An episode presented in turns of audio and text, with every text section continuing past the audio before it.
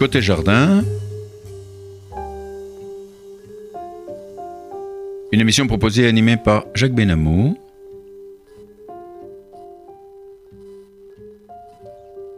Notre ingénieur du son, Monsieur Daniel Tapia.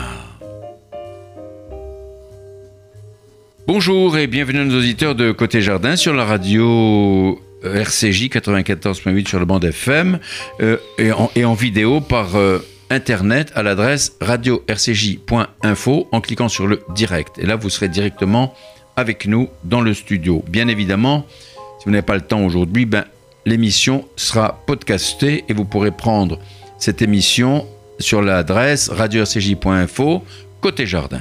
Voilà, euh, j'ai le grand plaisir d'accueillir aujourd'hui un personnage un peu hors du commun, Monsieur Adam Biro, écrivain, éditeur, auteur du dictionnaire amoureux du mot juif publié aux éditions Plomb que je vous montre. Voilà, je vous montre avec la photo d'Adam Biro et je vous montre avec la couverture originale. Voilà, comme ça, on aura tout. Voilà, le dictionnaire amoureux de l'humour juif publié aux éditions Plomb. Adam Biro, bonjour. Bonjour. Euh, Adam Biro, vous avez un parcours que je qualifierais d'atypique. En effet, vous êtes né à Budapest, en Hongrie, et tout juste à l'âge de 15 ans, vous quittez famille et patrie pour suivre des études à Paris, puis à Genève, où vous spécialisez en lettres et en histoire de l'art.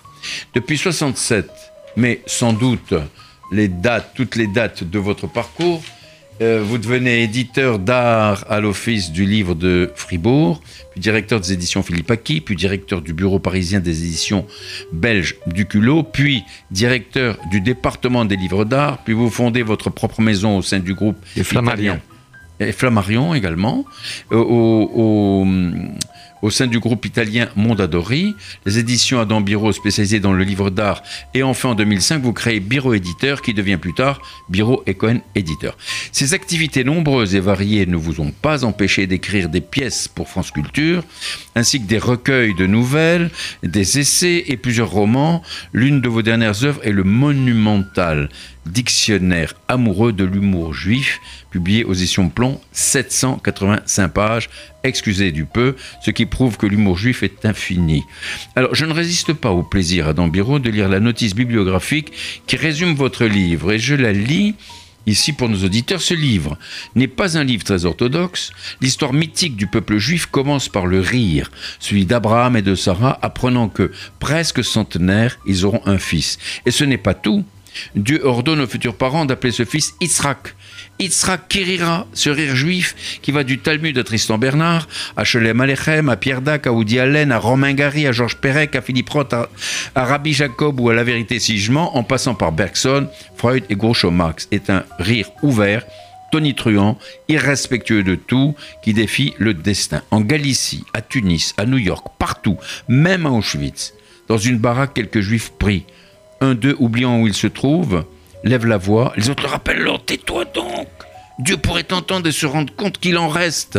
C'est quand même extra, extraordinaire, il en reste encore.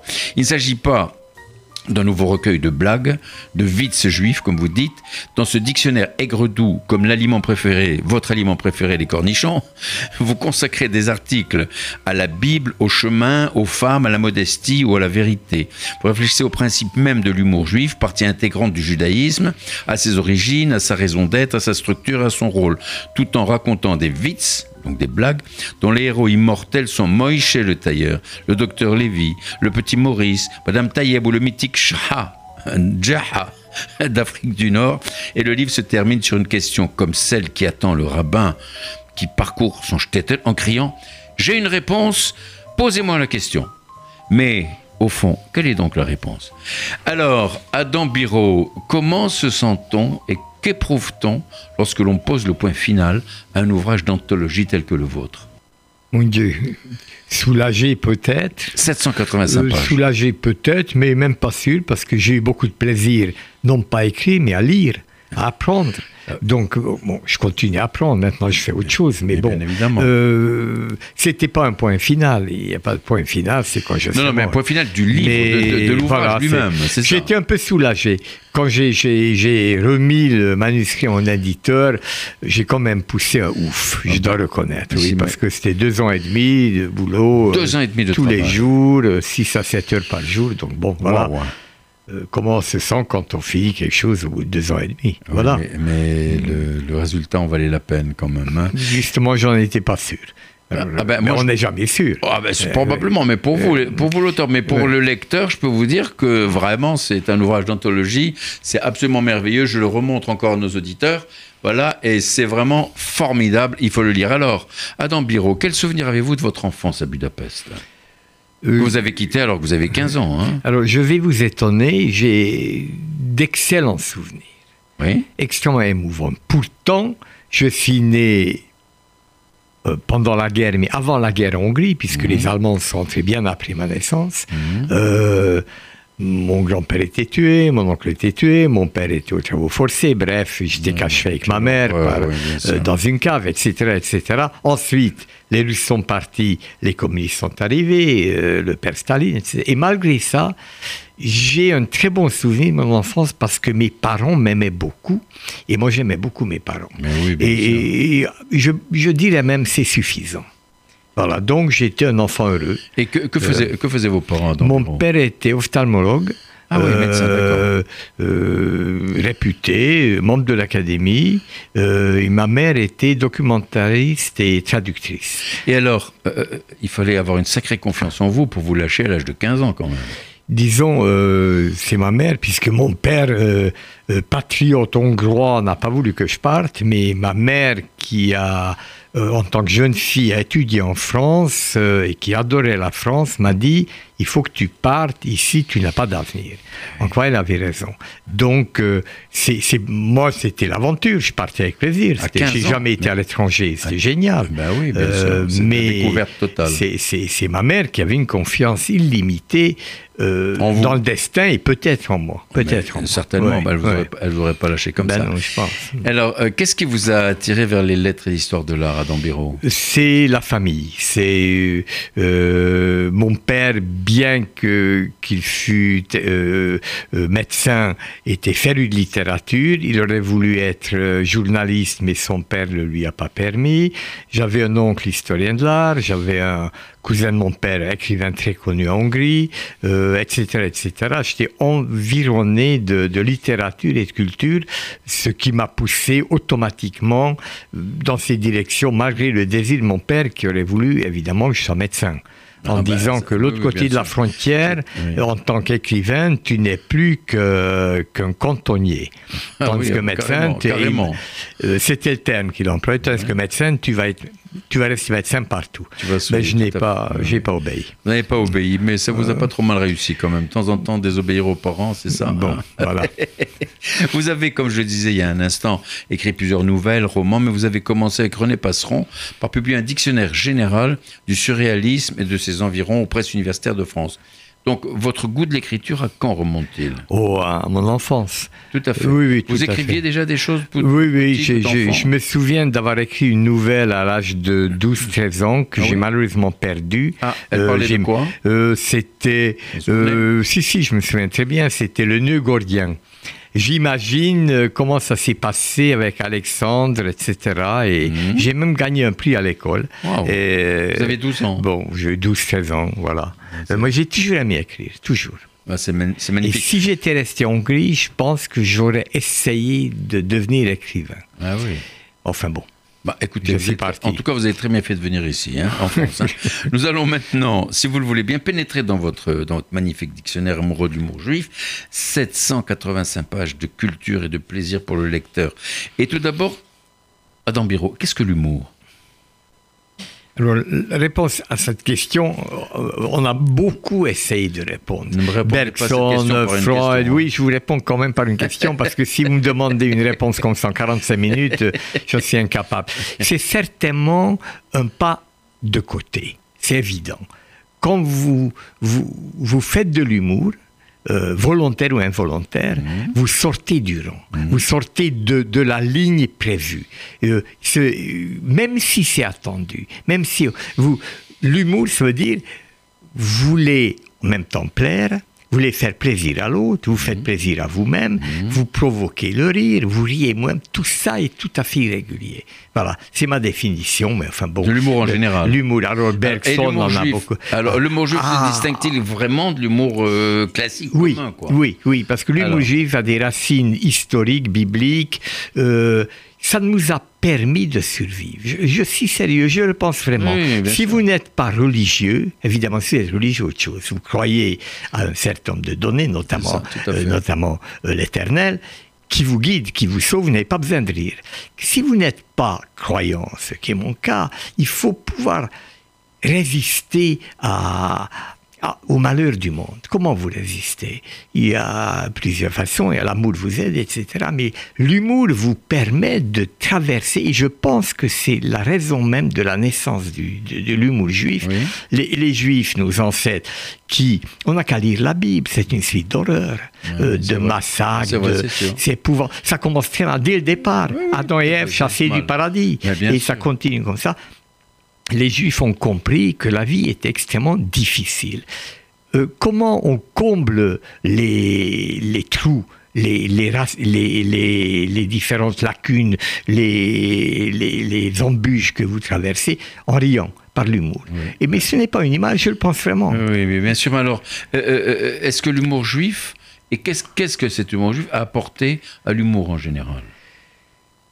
Donc, D'abord, ça nous a beaucoup apporté à nous-mêmes, Oui, ça, nous c'est évident, c'est alors évident. maintenant, cela dit, hein. cela dit vous devez savoir, de, de- parmi vos amis non juifs, ils adorent l'humour Ah, mais bien sûr. On vous demande tout le Il temps. de raconter une blague. Ben, on vous demande, euh, Jacques, euh, tu n'as pas euh, Ah raconté. oui, tout- Ben, ah, mais voilà. tout à fait, tout Donc, qu'est-ce que nous apportons? Qu'est-ce que euh, Groucho Marx a apporté? Qu'est-ce que Pierre Dac a apporté? Qu'est-ce que Tristan Bernard a apporté? Mais on va en parler. pourquoi ils étaient si connus? Parce qu'ils étaient drôles, ils ont apporté Woody Allen, etc. Enfin, la liste est infinie. Elle, est- elle est, elle est très très longue. Alors vous citez, vous citez euh, des Witz dans votre livre. C'est quoi des Witz alors? C'est une blague. En fait, c'est une c'est blague. une blague.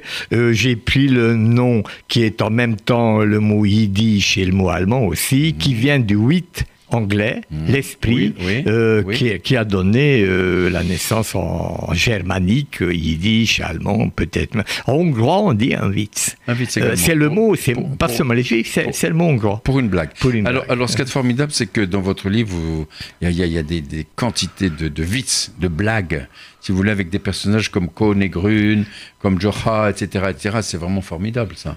Vous- les, les personnages Cohn et Grun, par exemple, hein, the- ils sont originaires un peu d'Europe centrale. Ils ça sont même très hongrois. Ils sont- ah, ils sont- très hongrois. ah, oui, oui. Absolument toutes les blagues hongroises, même les blagues non juives d'ailleurs, le père Cohn. Le père Cohn, il traverse l'histoire hongroise. Ah, oui, ah bon, c'est ça.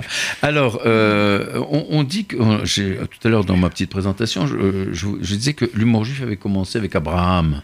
Abraham, qui est Israël, le, le rire, etc., etc. Bon, Non, mais c'est très important. Oui. Le, le début de la Bible, la naissance, le premier juif, Oui. Abraham, quand Dieu lui apprend qu'il aura un fils, il a 90 ans, qu'est-ce qu'il fait? Il rit. Il rit, C'est extraordinaire. et sa femme aussi Et sa rit, femme, Sarah, qui rit aussi. mais en disant à notre âge, etc. Notre histoire commence par le rire, Et c'est Dieu qui dit tu vas, tu vas appeler ton fils Israël. qui veut dire il rira. Eh bien voilà, exactement, il rira, c'est extraordinaire. Alors on dit que l'humour juif a commencé avec Abraham, mais un universitaire américain prétend que l'acte de naissance officiel de l'humour juif date du 3 juillet 1661. C'est un vite. C'est un, c'est une blague. Oui, oui, parce que à cause de l'interdiction des baptêmes dans les, dans les mariages. Alors euh, absolument. Oui, alors oui. c'est- alors, c'est Bon. quoi les Ah, Les baptêmes, c'est celui qui, c'est l'amuseur, c'est l'amuseur, c'est le saltimbanque, l'amuseur qu'on Oui, paye d'ailleurs, qu'on invite dans un mariage, euh, qui a, euh, Qui se permet tout, qui dit des grossièretés, qui se moque de la mariée, Ah qui dit qu'elle est moche, il dit du, Ah du bon. marié qu'il est impuissant, qu'il est,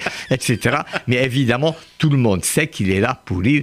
Il a la, il, il a le droit de tout dire. il a, il a une liberté, la liberté des fous. Euh, Euh, c'est le fou du roi qui est là pour amuser la- le mariage qui serait sinon un peu traditionnel, Ouais, musique, tandis que lui, il fait rire. Et, c'est pour ça que les rabbins les considéraient comme des êtres immoraux Oui, parce qu'ils étaient immoraux. parce qu'ils racontaient, des, ils racontaient des blagues salaces, euh, forcément. Et alors les rabbins ont dit, mais enfin. bien sûr.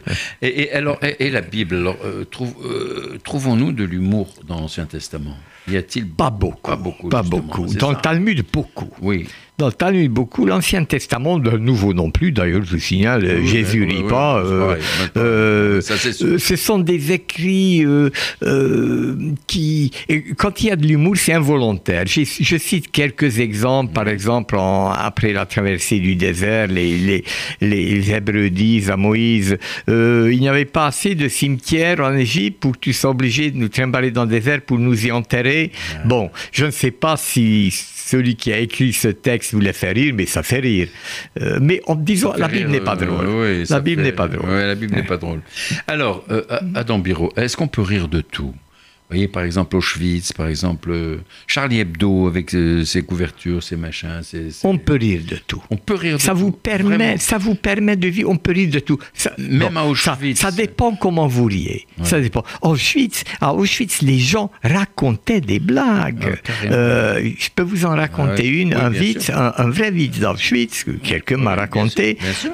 trois juifs au ciel. ils font tellement de bruit, ils rient, ils se tapent sur les cuisses l'Éternel apparaît, il dit, mais qu'est-ce que vous faites là? C'est quoi ce grabuge Arrêtez-vous un peu.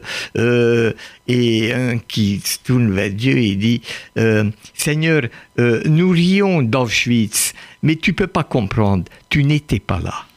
C'est épouvantable, en même temps, c'est extraordinaire. extraordinaire. C'est un, un vite, paraît-il, né à Auschwitz. c'est extraordinaire. Alors, vous consacrez une grosse part de votre livre à l'autodérision. Alors, euh, est-ce là de l'humour typiquement juif, l'autodérision? Oui. Véritablement? Ah, absolument. juifs qui ont créé l'autodérision? Ah, Créé, j'en sais rien, mais en dehors, alors il paraît que chez les Anglais, on se moque de, euh, on se moque de soi-même. mais est-ce que vous connaissez une blague française où les Français se moquent d'eux-mêmes? Jamais. Oui, c'est vrai on se moque des Belges. Les Belges se moquent des Hollandais. Les Belges, les Suisses. Euh, oui, voilà. Et les Belges se moquent des Français. Et ils se moquent des Français. ils n'ont pas, tort. Ils n'ont pas tort. nous, nous nous moquons nous-mêmes pour beaucoup, beaucoup de raisons. Une des raisons, c'est, euh, je sais que vous allez vous moquer de moi, je préfère commencer. Comme ça, je vous désarme. Vous pouvez rien dire. Déjà, j'ai dit que j'étais sale, j'ai dit que j'étais voleur, j'ai dit que j'étais radin, j'ai dit, alors vous pouvez plus rien ajouter. Ça fait, partie, ça fait partie de vos 15 propositions. Là. Voilà, c'est une des 15 propositions. Pourquoi? Cette autodérision. N'empêche que c'est vrai, vous, vous souvenez, vous énumérez dans vos têtes les blagues, vous trouvez forcément où nous disons de mal de nous-mêmes. Mais c'est clair. Mais c'est clair, la plupart du temps. De toute façon, il n'y a pas pire que les juifs pour être, pour dire des bêtises sur les juifs. Vous l'avez dit. Mais c'est clair, c'est clair. Alors, vous évoquez un certain nombre de personnages juifs et non juifs, et vous citez Albert Camus, par exemple. Quelle impression vous a-t-il laissé Alors, d'abord, je, suis un Camusien euh, depuis toujours, convaincu. Euh, euh, j'aime son style, j'aime sa pensée, son universalité. Et si j'en parle dans ce livre, c'est parce qu'il parle de la Shoah d'une manière extrêmement juste. Euh, je ne veux pas citer par cœur la phrase, mais il dit euh, euh, Quel plaisir de voir ces grands libérateurs qui ont découvert qu'ils avaient les Juifs une fois que la guerre était terminée. Il a beaucoup de, Il a eu des amis juifs, bien sûr, etc. Et j'aime beaucoup sa pensée à laquelle j'adhère. C'est formidable, il était extraordinaire, Albert Camus. Et Charlie Chaplin, alors, est-ce qu'il était juif ou pas, non. finalement? Finalement, il ne l'était pas. Vous avez fait une enquête Ah oui, j'ai fait, ah, fait une enquête. J'ai fait une enquête, il n'était pas. Parce qu'il il essaie de planer le, planer le, doute, quand même. Mais il a quand même dit, à une interview que j'ai lue, il a dit Je n'ai pas cet honneur. Ah oui, oui, c'est euh, il n'était pas juif, mais euh, dans les migrants, dans le, il fait tellement. dans, euh, dans, le dictateur, évidemment, mais même dans le petit personnage perdu. Il fait tellement l'émigré juif que Hannah Arendt, Jean-Paul Sartre l'ont pris pour le type même du, juif, euh, euh, Schnorrer, ce qui n'était pas. Absolument. Et alors, euh, Djaha, ce personnage que, tous, les séfarades connaissent, hein, tiré de son nom, euh, il, tire son nom de, de, Asreddin Hoxha. C'est ce que, c'est ce que je pense. C'est cet idiot du village euh, voilà, euh, turc. Qui très sage. Qui était, et, en, même, et en même temps très malin. Très malin. Alors, parlez-nous un peu de Djaha. Eh ben, il, il a beaucoup de noms. Euh, c'est Joffa, Jaha, Shra. Euh, il, traverse euh, tout, le, toute l'Afrique du Nord. il vient très probablement de Nasreddin Hoxha, mais bon, y a, qui était en même temps juif et en même temps persan et en même temps arabe, et qui qu'on retrouve à travers toutes les histoires dans, le monde, c'est qu'il il, fait des bêtises, il dit des idioties, mais en fait, on sait que c'est toujours la vraie sagesse. Il est malin. Il est, très malin. C'est l'histoire du clou, le clou Jafar. Le clou Et c'est toujours lui qui a raison à la fin. Racontez-nous l'histoire de euh, Très rapidement, il, euh, euh, vend sa maison pour pas cher du tout, et il dit à l'acheteur, je veux garder ce clou dans le mur parce que c'est mon grand-père qui l'a mis, et puis l'acheteur dit, mais m'en fous, moi de ce clou, d'accord, tu le gardes, le clou. Alors de temps en temps, revient, et puis il, il, pend son manteau sur le clou, ou il pend euh, un morceau de viande pourrie, et, ça va très très mal. Et l'acheteur dit, mais enfin, et dit, excuse-moi, le clou est à moi, et la maison, tu fais ce que tu veux, le chou est à moi. Et à la fin, l'acheteur n'en peut plus, il abandonne la maison. Et alors j'ai des amis juifs marocains qui m'ont dit que c'est un terme qu'on utilise, le clou de Shra. Ah, bah, il paraît que ça, oui, ah, voilà. C'est le petit truc qui, qui, qui fiche tout en l'air. Ah, mais complètement. Oui, Complètement. Le clou de Jaha, euh, oui, voilà, là, il a fait cette affaire, mais c'est comme le clou de Jaha, oui, voilà, voilà, ça marche pas. Exactement. Alors, Pierre Dac, maintenant. Pierre Dac, il fait partie intégrante de ceux qui, sous une forme ou une autre, ont diffusé cet humour qu'on dit juif. Vous l'avez connu personnellement? Non, non, non, non, je ne l'ai pas connu. Euh, j'ai lu euh, euh, puis je, je connais parce qu'on m'en a parlé, et puis euh, ça m'a toujours fait rire. Il a des phrases. un homme parti de rien et pas arrivé à pas grand-chose n'a de merci à dire à personne. Ah, ça, c'est J'adore. de l'ontologie, absolument. Alors, vous laissez une belle place à votre chapitre Dictons et proverbes. Pouvez-vous nous en citer quelques-uns? Euh, quelques dictons, quelques proverbes. en tout cas, je ne sais pas si je, je sais qu'à la fin, je termine mon article par des citations de la Bible où euh, Dieu euh, énumère un certain nombre de punitions et d'injures vis-à-vis de ceux qui n'ont pas la foi, qui est absolument terrifiant. On ne peut pas aller plus loin. Alors, bon, écoutez, vous en avez, je, je vais en donner quelques-uns. Alors, je les cite souvent en yiddish, mais j'ai traduit. Ah non, mais il faut euh, dire en français, là. Euh, si j'étais si comme quelqu'un d'autre, qui serait comme moi? On, ne peut pas être plus drôle. C'est même profondément. Si donc, bon, ben Freud a dû lire ça. Euh, euh, alors, il y a un que j'aime énormément, parce que c'est juste. Un gentleman mhm. est celui qui ne connaît pas le Witz qu'on lui raconte. Ah, c'est formidable. C'est très important. C'est que même s'il le connaît, il va faire ah, comme s'il ne le connaît pas. Sinon, je, vous coupe, c'est ah, insupportable. Tout à l'heure, vous m'avez raconté un Witz. Je me suis dit en moi-même, même si je le connais, je vous laisse finir et je dirais que je le connais Est-ce que vous le connaissez? Non, je ne le connaissais pas. Mais de toute façon, je vous aurais, je vous aurais fait mal. Oui, Ça aurait très mal commencé notre émission. J'en suis convaincu. Donc voilà, c'est un, un, des dictons, mais il y en a. Euh, ouais, alors, donc, une joie juive n'est jamais une joie, une joie complète. Euh, voilà, etc. Il y, y, a tellement de choses. Alors, Albert Einstein, Albert Einstein, cet immense personnage, était-il adepte de l'humour? Oui, beaucoup d'humour. Vraiment? Ah oui, beaucoup d'humour. Alors là, il y, a des, il, y a même un livre sur les, plaisanteries qu'il a faites. Il ah était drôle, il, était, il aimait l'humour, il avait des phrases euh, qui étaient que vous pouvez tourner dans tous les sens. Quand il parle euh, euh, de la bicyclette, où il faut en même temps pédaler, mais en même temps se tenir debout. Mais si vous ne pédalez pas, c'est la vie. vous tombez et vous devez avancer tout le temps, etc. Il y avait des images. Non, il était, il était, en même temps un immense savant. Oui, c'est comme on dit que la vie, c'est comme un vélo. Tant que vous pédalez, ça tient la route, mais à partir du moment où vous arrêtez de pédaler, vous tombez. Vous tombez. Ça, c'est clair. Alors, euh, Adam Biro, je vais rappeler à nos auditeurs qu'ils sont à l'écoute de Côté Jardin sur RCJ 94.8 sur la bande FM. Et euh, j'ai, en votre compagnie Jacques Benamou, j'ai l'immense plaisir d'accueillir Adam Biro, qui a écrit ce merveilleux dictionnaire de l'humour juif dictionnaire amoureux d'humour juif, paru chez Plomb. Adam Biro, vous consacrez plusieurs pages à la femme. Quelle est donc la relation de la femme avec l'humour?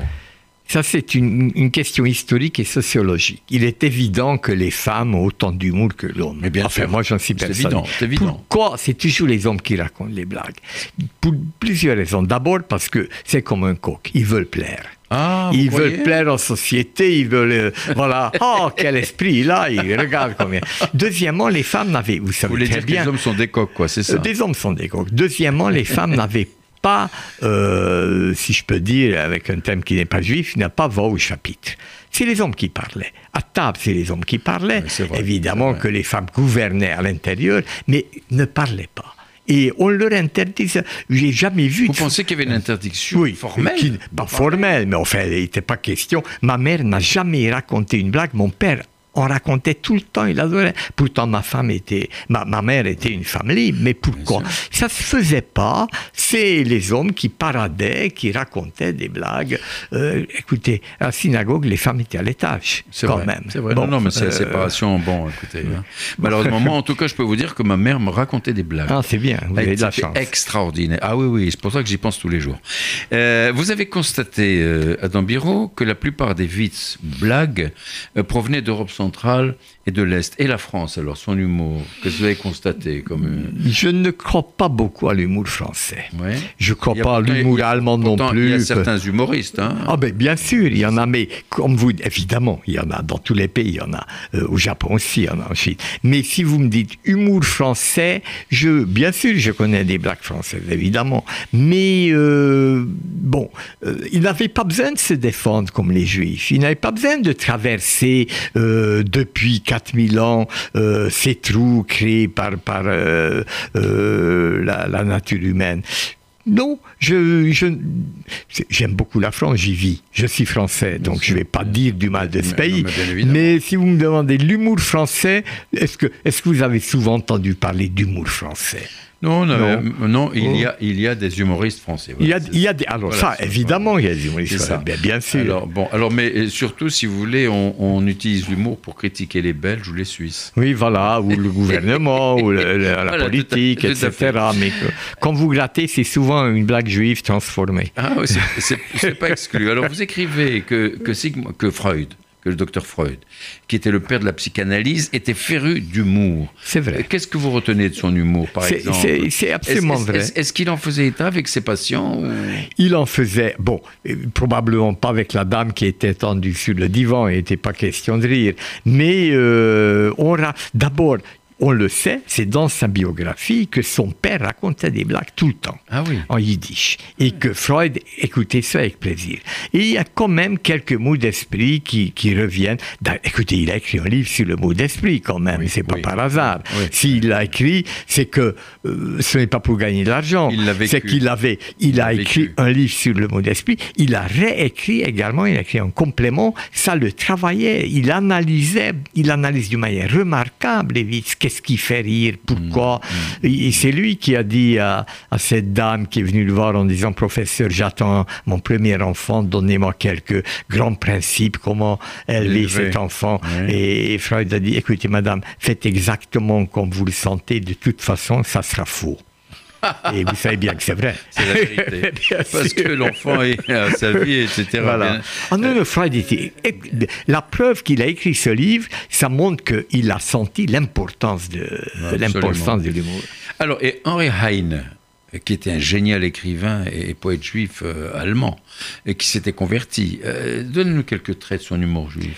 Euh, il y a beaucoup de poèmes drôles, beaucoup. Oui. Euh, même dans ces grands poèmes. euh, ah non, non, que, que moins drôle, mais Bien quand vous sûr. lisez euh, Ein Winterreise, le voyage en hiver, comme il, dit, euh, il parle d'une femme en disant elle a des, des, euh, des cuisses comme des colonnes doriques. Si la politique allemande se reposait sur des bases aussi solides, on n'aurait pas les problèmes qu'on rencontre aujourd'hui.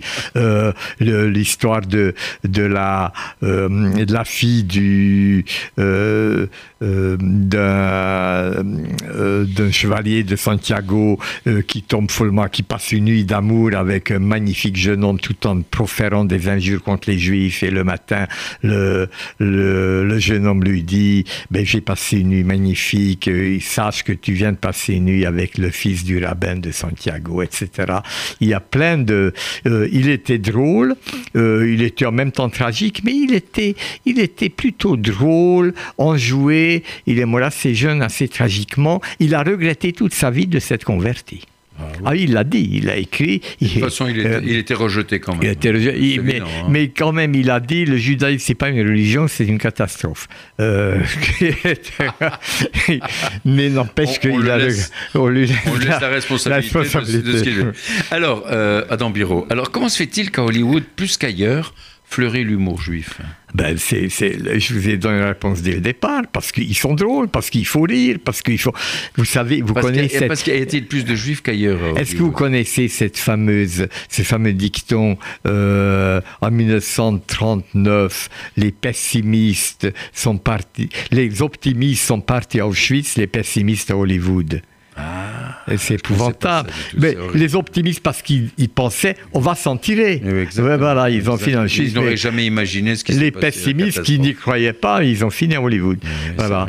Il y avait énormément de juifs. Bien vu, bien vu. Euh, bon, voilà, parce que euh, ils sont partis, parce qu'ils cherchaient, c'est des immigrés, ils cherchaient euh, un autre voie, et ils sont tombés dans cette industrie naissante où se sont trouvés. Et comme le cinéma drôle, les, les comédies marchaient très bien, et ces juifs qui sont allés laver du talent, ben, ils ont profité de, de cette euh, possibilité. Absolument. Alors, les Juifs hongrois, pour, euh, pourquoi avaient-ils abandonné le yiddish? Parce que c'était la langue de, de, des pays d'Europe centrale, en principe. C'était essentiellement la langue d'Europe de l'Est. D'Europe de l'Est. Et les, les, Hongrois, comme les Tchèques, comme les Autrichiens, euh, sous l'empire austro-hongrois, euh, ils voulaient s'assimiler. Donc ils étaient, regardez Stéphane Zweig, regardez Joseph Roth qui est né pourtant en Galicie, sa langue maternelle était le yiddish, non, parce qu'il était, il adorait les Habsbourg, il, euh, ces gens aimaient, c'est une période bénite pour les Juifs, entre 1860 et, et, la Première Guerre, 1914, c'est une période bénite. Ils ont pu s'émanciper, ils, ils y adhéraient et ils ont laisser tomber la barbe, les paillettes, les papillotes, la langue, euh, le, le, capelet. Il voulait devenir, tout en gardant bien entendu le, pas, le, pas le religion, mais le judaïté. Et donc, dans ma famille, euh, même mes grands-parents ne parlaient pas yiddish. Ah bon, carrément Ah non, non, euh, les, probablement les arrière-grands-parents. Et la Hongrie aujourd'hui de Victor Orban, qu'est-ce que vous en dites? Le plus grand mal. Euh, mais, puisque vous me posez cette question, on est loin de l'humour. c'est pas Orban que j'en veux. C'est à ceux qui la lisent, parce qu'il a une majorité derrière lui. Et c'est ça que je ne supporte pas. Est-ce que vous avez une idée, un exemple d'humour juif hongrois qui vous vient à l'esprit? Euh, mon Dieu, euh, au but pour le point, euh, deux juifs se rencontrent à, à, Budapest en 1940 et un qui dit à l'autre tout bas, dis-moi Lévi, t'as entendu qu'à Oslo, il y a des, des jumelles otaries qui sont nées? Des otaries. Des otaries. et l'autre qui se penche encore plus bas et tout bas, il dit Dis-moi, c'est bon pour nous, ça. ça, c'est typiquement. Mais ça, un non-juif va jamais comprendre. Voilà. Est-ce que c'est bon pour nous Est-ce que c'est bon pour nous ça, c'est, une, c'est une phrase qu'on connaît, qu'on a ben entendue, etc. Hein. Alors, euh, attends, qu'est-ce qui différencie l'humour juif de l'ironie? L'ironie est, méprisante, l'ironie est méchante. Je me, moque de euh, toi. je me, je vous fais pas rire, je me moque de vous. Euh, euh, je vous méprise avec une phrase ironique. je, c'est comme le sarcasme. tandis que l'humour, écoutez, c'est simple. Avec l'humour, je crée un lien. Oui. Je vous raconte une blague, je vous fais plaisir et je me fais plaisir. Oui. Euh, si je suis vous ironique, savez, vous savez que c'est- sans fondement, c'est sans méchanceté. quoi. et ça Voilà, établit un lien entre nous. C'est ça, tout fait. crée un... Dans la rue, je m'adresse à quelqu'un, je Oui, raconte. Une, une blague, il est content, il rit, il me dit, tiens, bonjour. Merci. Il Je- va la je- raconter ensuite. Je fais de l'ironie, il n'est pas content, je me moque de lui, il est bègue, il est petit, il est ce que vous voulez, et voilà, c'est le contraire. C'est la différence. La- la. Alors, les, les- les frères Marx, Marx euh, qui sont, ou plutôt ont été des monuments d'humour. Alors, euh, quelle citation de Groucho Marx, qui avait la réputation d'être le maître des blagues salaces, Salas, oui. vous vient à l'esprit, là, comme Alors, je- euh, j'en connais. Alors, si vous voulez là, je peux vous en raconter voilà. une. Il a dit quand j'ai commencé euh, dans ce métier, Doris Day était de nouveau vierge. Mais, mais- De nouveau De nouveau. mais il y en a un que, que j'aime beaucoup. Voici, monsieur, mes principes. Si vous ne les aimez pas, ce n'est pas grave, j'en ai d'autres. C'est c'est très bon. Ah, c'est excellent. Alors, au fond, au fond, Adam Biro, euh, votre livre est un bréviaire contre l'antisémitisme, non? Euh, Vous citez Martin Luther et bien d'autres, etc. Pourquoi cet antisémitisme Qu'ont fait les Juifs pour mériter tout cela? Alors. Ce bréviaire contre. Je pense qu'il n'y a rien à faire contre l'antisémitisme. Je, je le pense très on, on- on va vivre avec ça jusqu'à la fin des temps. J'en suis absolument persuadé. Toutes Mais les lois, les lois font taire les antisémites. Mais pourquoi pourquoi Alors j'ai une petite théorie, mais bon, euh, vous savez bien que c'est pas le christianisme qui a amené l'antisémitisme, puisque les puisque l'Égypte pharaonique déjà ils étaient antisémites. Bien sûr. On a des textes. Je pense qu'on a dû reprocher à l'époque aux Juifs. euh, Il y a un texte euh, euh, pharaonique qui dit les Juifs sont athées. Ça veut dire quoi athées? Ils croient en Dieu abstrait invisible. Chez les Égyptiens, euh, les, les dieux étaient personnifiés. Il y avait un singe, il y avait un, un Un- un serpent. loup, un lion, Chez les Juifs, euh. il est, il est où ton Dieu? Il est, il, il n'a pas de nom. Il n'a même pas de nom. C'est, insupportable. Ils ont apporté cette abstraction, c'est ce Dieu unique qui nous a formés, qui, nous- qui a- qui nous devons d'avoir traversé 4000 ans d'histoire, mais qui ne nous a pas rendu sympathiques dans les yeux des gens. Ouais, C'est terrible. Alors, il y a un chapitre qui est consacré à moi. M-O-I, moi, vous.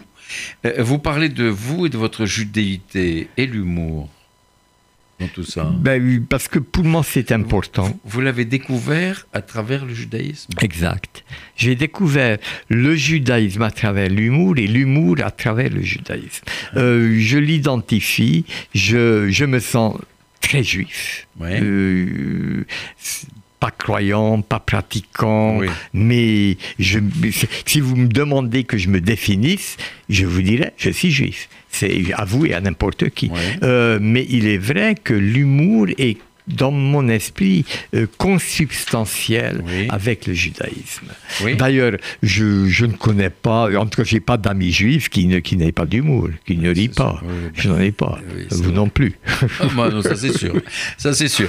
Alors, euh, Adam Biro, vous écrivez, il y a un très joli chapitre sur la nourriture. ben oui. Quelle relation entre la nourriture et l'humour? Ah ben, écoutez, c'est ben, infini, mais bien entendu. D'abord déjà la cacheroute, ce que j'ai le droit de manger, ce que j'ai pas besoin. Les viandes euh, dans une, charcuterie euh, désigne un jambon et dit, monsieur, quel est le prix de ce poisson? Oui. Mais monsieur, euh, c'est un jambon. Mais d'accord, je vous demande pas le nom du poisson, donnez-moi juste le prix. Bon, mais vous, en- vous, vous savez qu'il y en a plein dans tous les pays. C'est à Dans l'infini. tous les, mais c'est à l'infini. Pourquoi. Parce que parce que vous mangez tout le temps. C'est ça fait. C'est comme la mer. C'est comme tout ce que vous qui est, qui est indispensable à l'existence. Votre mère, la nourriture, la femme, forcément le rabbin et de la religion, Dieu. Ça, vous en moquez, vous rigolez parce que, euh, parce que ça fait partie de vous. Ouais, ouais. C'est l'autodérision, si Mais, vous voulez. Complètement. Et là, là, il y a quand même un, un- un chapitre très important que vous écrivez sur la question. Ah oui. La question. Alors, c'est quoi la question? Écoutez, ça c'est très juif. Ça c'est très juif. Parce qu'on répond une bien. question par une question. Mais voilà, Le pile-poule. Mais vous savez que c'est vrai. Qu'est-ce qui dans, dans le catholicisme, euh, on dit credo qui absurdum. Crois parce que c'est absurde. Tertullien. Oui. Jamais dans le judaïsme on dirait une chose comme ça. Qu'est-ce qu'ils font dans les yeshivot? Ils étudient, ils regardent une question, pourquoi il a dit ça, et oui, oui, mais alors s'il l'a dit, alors pourquoi il a pas, etc. On ne cesse de se poser des questions. À la fin des temps, il n'y a jamais de réponse. Et on répond vous allez, à une question par une question. vous lisez le Talmud, c'est que des, des peut-être, oui, mais il pourrait dire que, etc. C'est essentiel, Ah oui, essentiel. Ah, c'est fantastique. Et si vous me laissez deux minutes, je vous raconte une Mais blague qui montre l'importance de la question. Oui, Euh, je vais aller vite. Euh, Lévi va trouver son rabbin, il dit Rabbi, euh, je suis malheureux, je veux me tuer. Le rabbin lui dit Mais ce n'est pas une solution. Ah, parce que tu crois que cette vie misérable que je vis, c'est une solution? Non, c'est pas non plus une solution. Alors, Rabbi, où est la solution? Ah, parce qu'on t'a dit qu'il y avait une solution. Voyez, vous riez. Je vous raconte la même blague, la même. Mais à la fin, le rabbin, au lieu de dire, on t'a dit qu'il il dit, il n'y a pas de solution, c'est plus une blague. Vous ne riez plus du tout. Non. Ça devient drôle absolument. parce que ça finit par Ah, une mais- question. Absolument, tout à fait, c'est extraordinaire. C'est une richesse cet humour juif. Alors, vous accordez dans votre livre une très belle place au sexe. Y a-t-il de l'humour dans la sexualité? Mais j'accorde une belle place parce que tout le monde accorde une belle place dans sa vie à la sexualité. Oui, Vous ne pouvez pas faire autrement. Voilà. Oui, mais, c'est la relation de la sexualité avec l'humour juif. Alors, Mais je crois que ça, c'est pas très juif. Ça existe partout. On se moque de la sexualité. On a honte. On, a un- on se sent un peu, un peu mal à l'aise, donc on rigole. On rigole quand on est gamin parce qu'on comprend pas. On rigole un peu plus tard parce qu'on ne comprend que trop. On rigole quand on est vieux parce que c'est derrière nous, etc. C'est, une- Mais je pense que là, on parle pas de l'humour juif, on parle de l'humour humain, tout simplement. Le sexe, il faut en rire. Sinon, vous en crevez. c'est ah, c'est évident. Alors, vous parlez du schnorrer. Ah. Le schnorrer, c'est un mendiant qui, à son tour, fait la charité. C'est un mendiant dont la voilà communauté a Oui. besoin. Oui. Il est là, c'est le tzedaka, c'est- vous, il- il- vous devez... euh, vous êtes, ob- vous êtes obligé de faire l'aumône. Vous devez. Le schnorrer est là pour vous soulager de, pour vous permettre d'être bon, Voilà, pour vous permettre ça, de, voilà. de répondre. euh, euh, de, le schnorrer n'est pas un mendiant. C'est quelqu'un qui remplit un rôle social à l'intérieur de la communauté. Véritablement. Oui. Véritablement. Parce qu'il vous soulage, il soulage votre conscience. en Votre conscience, vous allez donner vous, de l'argent. il vous allège voilà. de votre, porte- Exactement. de votre porte-monnaie et en même temps de votre conscience. De votre conscience. Et, et vous obéissez au- au- au- à la loi. Et, euh, Adam Biro, cher Adam Biro, le temps passe vraiment trop trop vite à votre compagnie. Il y a encore tant de choses à dire. Mais vous terminez cet extraordinaire dictionnaire amoureux de l'humour juif par un florilège. Alors comment se prend- vous avez vous écrivez ZW florilège comment J'ai inventé le mot inventé. florilège tout Oui. simplement pour que ça soit le dernier mot du dictionnaire. Oui. J'ai écrit ZW, je, il n'y aura rien derrière. En fait, c'est un florilège. Comme j'a- j'adore raconter des vites, je, je voulais, en- j'en avais encore d'autres que je voulais raconter que je ne savais pas où, où- où mettre à l'intérieur du dictionnaire. Donc j'ai dit, je vais inventer le mot florilège ZW. D'abord, ça fait un peu Europe de l'Est avec Z et Oui. Et ensuite, ça finit le dictionnaire. Vous voulez pas vous voulez pas en lire euh, euh, un ou deux? Je, vous- je- je peux Allez. vous en raconter un. Alors racontez. Je, je raconte, Ah, bah, je sûr. raconte celui, euh, le préféré de ma femme. Ah. Qui, Madame Lévy va trouver Finkelstein au marché. Il dit Monsieur Finkelstein, pourquoi vous vendez les harengs euh, 10 roubles quand euh, Rubinstein, de l'autre côté du marché, les vend à 5 roubles Mais Écoutez, Madame Lévy, allez, allez les acheter chez, chez Rubinstein. Oui, mais il se trouve qu'il n'en a pas. Ah, il n'en a pas Quand j'en ai pas, moi aussi je les vends à 5 roubles. Ah, c'est extraordinaire, ce sera le mot de la fin. D'accord. Eh, Écoutez, Adam Biros, c'est vraiment formidable, je vous remercie, hein, vraiment, je, je vous remercie d'être d'être C'est venu moi qui nous vous parler de remercie. votre merveilleux dictionnaire de l'amour ju- de l'humour juif. Je le montre encore à nos auditeurs. Écoutez, vraiment, il faut que vous lisiez ce livre, c'est d'une richesse, c'est incomparable, il y a beaucoup de légèreté, il y a beaucoup de, il y a de l'humour, quoi, tout simplement.